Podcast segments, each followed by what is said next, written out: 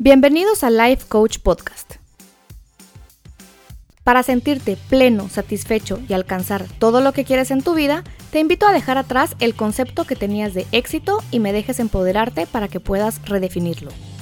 En este podcast te prometo que no vas a encontrar todas las respuestas que buscas, pero sí te voy a dejar con las preguntas correctas para que te las hagas a ti mismo. Las respuestas que logres darte te van a llevar a tomar ese primer paso que te abrirá todas las posibilidades de alcanzar hasta las metas que a lo mejor ni has descubierto que tienes.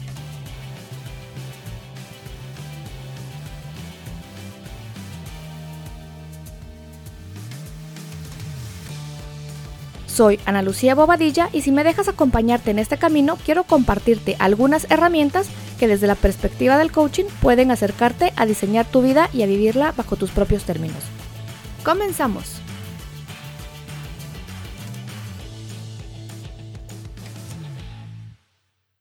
Hola, hola, ¿cómo están?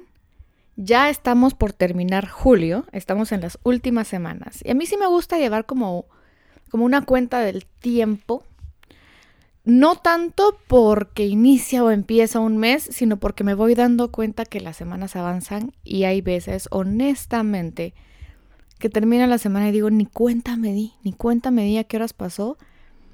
A veces de una buena manera y a veces de una mala manera, porque me he dado cuenta que hay veces que digo, bueno, esto no lo voy a hacer esta semana, lo voy a hacer la otra y lo voy a hacer la otra y cuando me doy cuenta pasaron dos semanas y se me pasó y cuando me doy cuenta, a veces pasaron seis semanas, mes y medio, dos meses, tres meses y dejé algo pendiente y nunca lo completé. Y también pasa que cuando estamos más presentes, el tiempo pasa más rápido que cuando estamos ansiosos de que llegue algo. Así que pónganle atención si están postergando cosas o si están con ansiedad hacia el futuro. Y eso va a hacer que el tiempo corra de una manera distinta. Hoy les traigo un programa de algunas preguntas que me han hecho y me preguntaron en especial, me dejaron una pregunta en mi Instagram diciéndome, Ana Lucía, ¿me aconsejas emprender o no emprender? Ya quiero ser mi propio jefe, mi situación en mi trabajo es insostenible, quiero, quiero emprender. ¿Qué me recomiendas para emprender? Híjoles, yo la verdad es que yo no soy coach de emprendimiento, no soy coach de negocios. Yo apenas estoy empezando, pero desde la perspectiva del coaching les puedo dejar algunas interrogantes para aquellas personas que tengan esta duda, no sé si en una situación similar a la persona que me lo preguntó, pero en general pensé qué cosas tomar en consideración si quieren emprender. Así que les voy a compartir unas preguntitas que yo pues, me puse a preparar este programa y dije, esto sería bueno preguntarse a sí mismo uno antes de empezar a emprender. Entonces la primera pregunta sería, ¿estás buscando salir de donde estás, huir de donde estás o vas a emprender con algún propósito específico? Yo no soy quien para juzgar si el querer huir de donde están es lo mejor en ese momento o no, es lo adecuado o no. Ese no es el tema de este programa. Pero sí es importante saber que para la hora de emprender, ¿qué impacto tiene el que solo esté yo huyendo de un lugar o si tengo un propósito específico con el emprendimiento empresarial que yo quiero eh, llevar a cabo? Porque el llevar a cabo un emprendimiento requiere de una fortaleza psicológica brutal, yo me he dado cuenta de esto. Y si uno no tiene claro el por qué está haciendo las cosas, uno en el camino, aún si aún teniendo uno, si aún teniéndolo uno muy claro, uno en el camino va diciendo, Dios, ¿por qué me metí a esto? Yo no sabía que esto iba a ser así, yo no sabía que esto iba a ser de esta manera. Si aún con un propósito claro pasan que tenemos dudas, que hay momentos súper duros y súper difíciles y a uno, pues uno no abandona, pero sí dan ganas por momentos. Imagínense si uno solo lo está haciendo por huir de donde están. Si solo lo están haciendo por huir de donde están, es mucho más factible que a la hora de las dudas, de los problemas, de los obstáculos, de los retos, se den cuenta que tal vez no haya valido la pena salir de donde estaban para lo que se están enfrentando. ¿Por qué? Porque de alguna manera el trabajo pues sí es una fuente estable de ingresos y ya lo conocemos, ¿verdad? No tiene tanta incertidumbre. Entonces la primera pregunta sería esa, ¿verdad? Si están queriendo emprender solo por huir de donde están o si tienen un propósito específico. la siguiente pregunta sería, ok, ¿cuál es ese propósito en específico para emprender? ¿Por qué esta pregunta es importante? Pueden haber tres, tres respuestas posibles. La primera, o que yo reconozco, ¿verdad? Pueden haber más, pero probablemente creo que estas incluyen pues como que la, la mayoría. Es por dinero que yo quiero emprender, quiero hacer dinero, quiero generar dinero. Si es por generar dinero, yo creo que tiene que tener bien claro qué clase de emprendimiento quieren tener, cuánto tiempo les va a llevar recuperar su inversión, si es que van a invertir algo, si es un producto específico en vez de un servicio, cuánto tiempo les lleva a desarrollarlo, tienen un, un prototipo de su mínimo producto viable, tienen, han hecho pruebas, cuántas pruebas han hecho. Si eso es por dinero, ¿por qué? Porque cuando es por dinero, si ustedes investigan, está la curva del emprendedor, la, la vida del emprendedor, hay una parte donde la mayoría de empresas se quedan, que es donde las cosas aparentemente van para abajo, para abajo, para abajo, antes de empezar a subir. Así que si es por dinero, uno tiene que estar muy bien capitalizado. Si es por resolver un problema, uno tiene que, porque hay personas que emprenden porque estaban llevando su vida, necesitaban algo, una solución respecto a un problema específico y no lo encontraron porque aparentemente no existe y deciden emprender por ese, eh, con ese propósito, ¿verdad? Cuando, cuando estamos emprendiendo con ese propósito, es muy importante validar la idea. Si ese problema que yo quiero resolver es solo mío o más personas tienen ese problema, cuánto estarían dispuestos a pagar por, por esa solución o no. La tercer, el tercer propósito sería por tener un impacto social y entonces estos emprendimientos no son tan lucrativos, por lo menos no al principio, y es un tipo de emprendimiento que está bastante de moda, que sea un impacto con, con, impacto, que perdón, que sea un emprendimiento con impacto social. ¿Por qué es importante? Porque de alguna manera no, el, no el, beneficio no es todo para mí, lucrar, lucrar, lucrar, sino es darle al mundo de regreso por lo que a mí me han dado. Y la cuarta razón, que dije que eran tres, pero creo que eh, son cuatro, por lo menos las más importantes, es porque es mi pasión. ¿Verdad? Esto, ¿por qué es importante si es un emprendimiento que es mi pasión? Que sería la tercera pregunta. ¿Qué tanto te apasiona lo que quieres emprender? Porque es importante hacerte esa pregunta.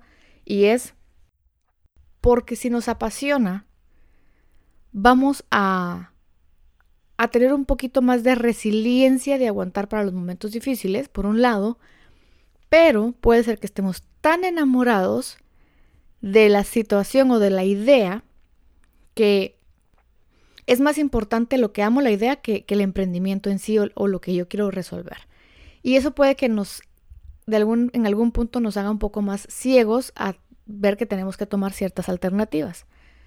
Puede ser tan bueno como probablemente nos puede restar si no estamos claros en muchas cosas. Si nos cegamos por la pasión de lo que sentimos, queremos hacer eso y nada más. Y no somos tan flexibles a modificarlo.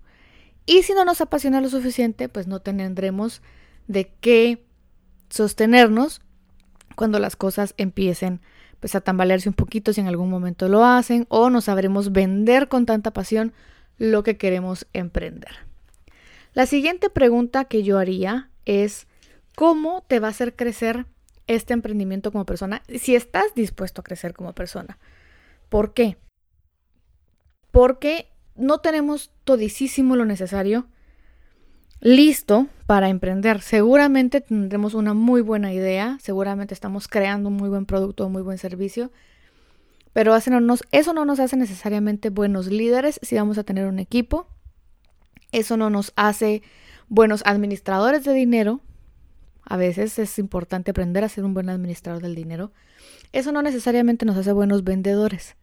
Cuando estamos creando la idea, si nosotros somos los creadores de la idea, dicen que hay tres, tres funciones en un emprendimiento y uno es el artista, que es el que crea, uno es el vendedor y uno es el líder. uno muchas veces no puede hacer las tres cosas a la vez cuando la empresa ya va creciendo y, y uno es la persona que crea el producto. Está la alternativa de uno ir aprendiendo y creo que es importante tener muy claras cuáles son nuestras áreas débiles que debemos de fortalecer.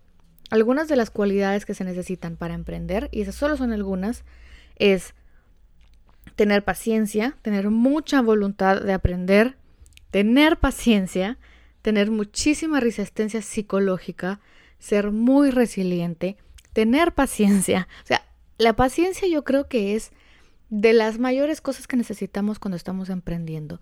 ¿Son personas pacientes o no?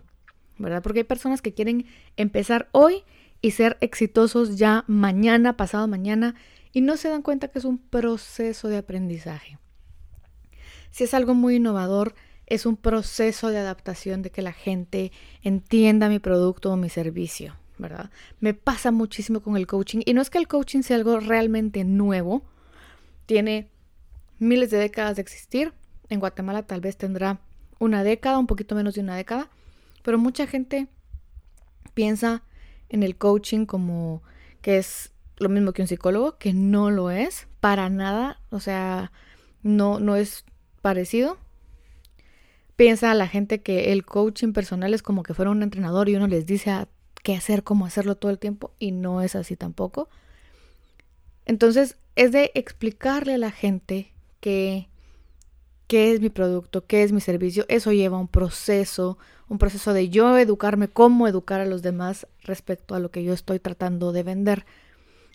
Hace poco escuché esto que dice una, un cliente educado es un cliente con una chequera abierta. Entonces, tenemos que enseñar, aprender a enseñar, aprender a enseñarle a los demás qué es lo que nosotros traemos a la mesa. El otro, el otro, mm, la otra pregunta que se podrían hacer, que me parece súper interesante, y es, ¿estás dispuesto a pagar el precio de la vida que quieres? Y esta, esta frase creo que ya la he mencionado en otros episodios, y si no, creo que la he mencionado en la radio, porque también estoy en un programa de radio, pero dice la frase, el precio de la vida que tienes, no, el precio de la vida que quieres es la vida que tienes. ¿Qué quiere decir esto? Que muchas veces cuando estamos emprendiendo, creemos, y sí, en algún punto probablemente sí sea así, pero todo depende de cómo montamos esta nueva empresa. Creemos que vamos a ser nuestros propios jefes y nadie nos va a decir qué hacer, ni cómo, ni cuándo, y nos hacemos en el primer mes ya viviendo en una isla y los millones haciéndose solitos, ¿verdad? Y no funciona así no funciona así. Creo que los primeros tres años son bastante, eh, no sé, no quisiera decirles duros ni sacrificados, pero son de mucho enfoque, de mucha disciplina, de mucha resiliencia, de mucha planificación, organización, de paciencia, de cometer errores, de volverlo a intentar, de probar de un color, de probar de otro sabor. Los primeros tres años son de aprendizaje, aprendizaje, aprendizaje en lo que se establece. La mayoría de emprendimientos no pasa la marca de los tres años. Y es por eso, porque la gente cree que es solo de, ay, sí, yo quiero ser dueño de mi, propio tiempo, pero si estamos vendiendo un servicio y un cliente, me acaba de pasar, si un cliente te dice, quiero verte los sábados a las 7 de la noche, yo por el momento tengo, uno, la disponibilidad, dos, la voluntad y tres, quiero dar mi servicio. Entonces, yo me quiero adaptar a mis clientes. No sé si lo voy a hacer así en un futuro, no lo sé. Pero si el cliente, tengo clientes que me dicen, ok, yo puedo verte los domingos por la mañana, me parece perfecto, me encanta, porque lo que estoy tratando de hacer yo también es adquirir experiencia. Si yo me pongo, como decimos aquí en Guatemala, si yo me pongo los moños, o sea, si me pongo como con, con muchas restricciones desde un principio, esta es mi forma de hacer las cosas y no quiere decir que sea una verdad absoluta, pero es lo que yo creo.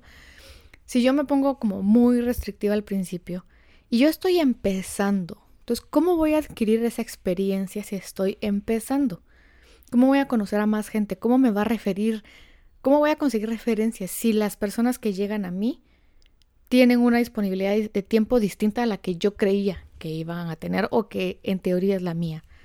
Entonces, muchos de mis clientes, en, en mi caso particular, son de fines de semana pero entonces mis días entre semanas son un poquitito más holgados para realmente descansar, porque es importante descansar y creo que vamos a hacer definitivamente un programa del descanso porque justo ahora me estoy dando cuenta de que uno quemado, uno se puede quemar en un trabajo, pero también uno se puede quemar emprendiendo y es importantísimo descansar.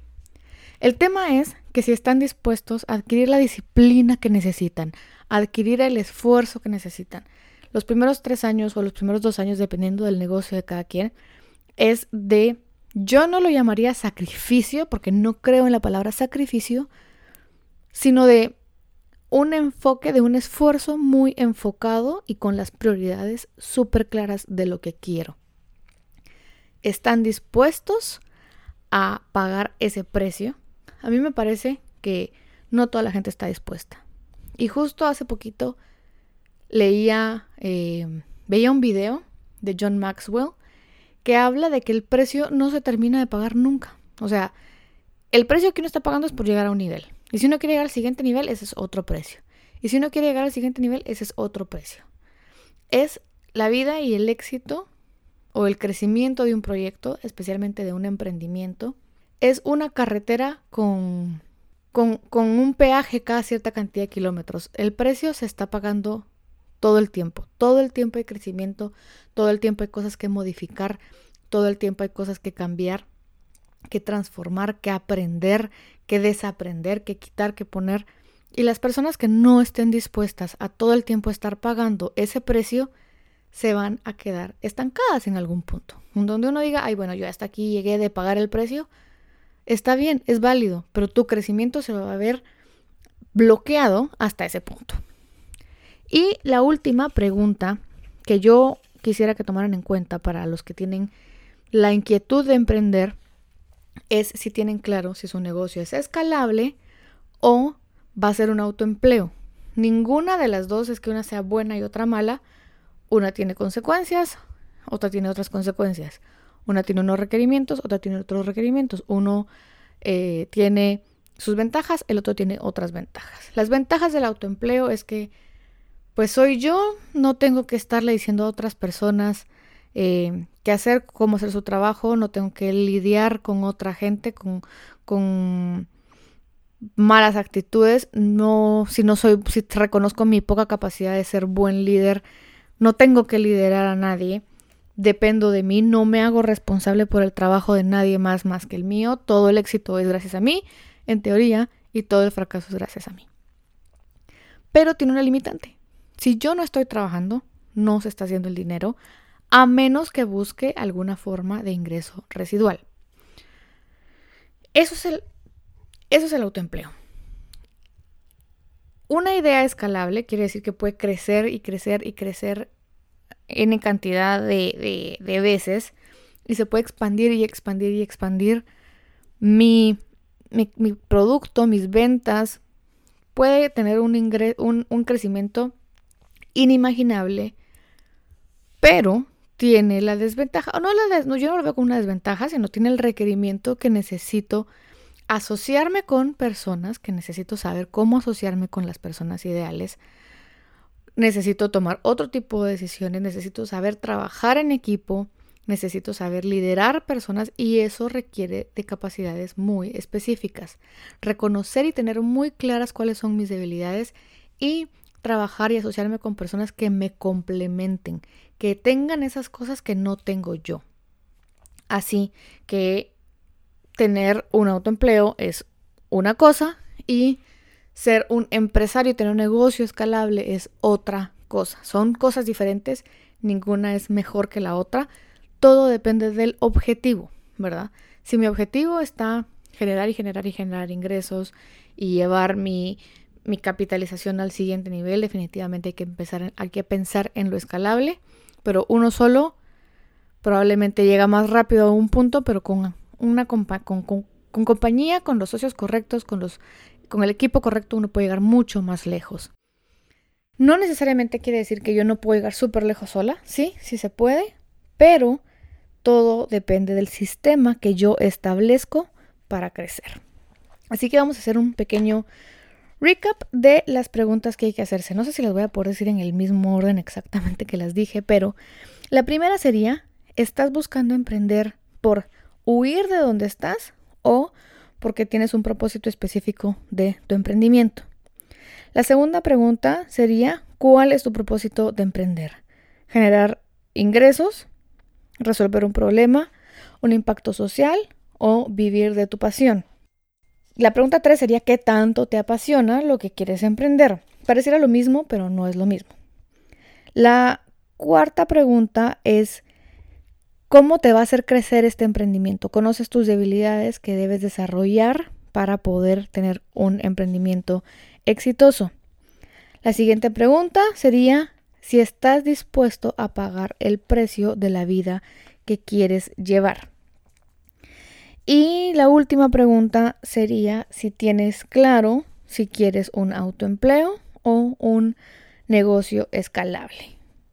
Estas preguntas son necesarias para saber más o menos si uno quiere tomar este camino. No por contestarlas quiere decir, ah, sí, estoy súper listo para emprender. No. Esto es un mini paso, un, una reflexión muy personal que las personas, que es una idea, ¿verdad? No quiere decir que solo existan estas preguntas, son las que yo propongo, pero creo que les da una idea más fácil de si ese es el camino correcto para ustedes. ¿Emprender lo puede hacer cualquiera? No lo sé. No sé si lo puede hacer cualquiera. Depende de... Creo que empezar a emprender lo puede hacer cualquiera. Mantenerse emprendiendo, tal vez no cualquiera lo puede hacer porque sí requiere de una fuerza psicológica brutal, de una resistencia psicológica brutal, de tener también una gran capacidad de resiliencia, de tener una gran humildad, de aceptar los errores y aprender y entender que uno no lo sabe todo y que uno debe desarrollar nuevas capacidades. Requieren muchas cosas, ¿verdad? Entonces yo sí, antes, antes, antes de que ustedes renuncien a su trabajo y se pongan a emprender, háganse estas preguntas, prepárense muy, muy, muy, muy bien para ese punto. Uno nunca está 100% listo, pero está relativamente mejor preparado. Así que si ustedes tienen la intención de emprender, prepárense para ese momento y hagan este análisis junto con algunos otros. Hablen con emprendedores, hablen con personas que les haya ido bien, mal, regular, con, personas que, con personas que hayan fracasado. Es tan importante tener gente cerca que haya cometido errores grandes y que hayan aprendido de esos errores para poder aprender un poquito en, la, en carne ajena, ¿verdad? Es muy sabio aprender de los errores de otros, aunque a veces uno siempre quiere cometer uno sus propios errores. Pero les dejo esta reflexión. Espero que les sirva, que les guste. Este, este episodio vino por una pregunta que llegó a mí por medio de las redes sociales. Me pueden escribir sus preguntas o ideas a mi Instagram, que es arroba analuciabobadilla.coach o mi Facebook, Ana Bobadilla Coach. Con muchísimo gusto yo investigo algún tema o preparo los temas que ustedes quieran, de los que ustedes quieran que yo hable por acá. Mil gracias por escucharme una semana más. Que tengan una excelente semana. Un abrazo enorme. Bye.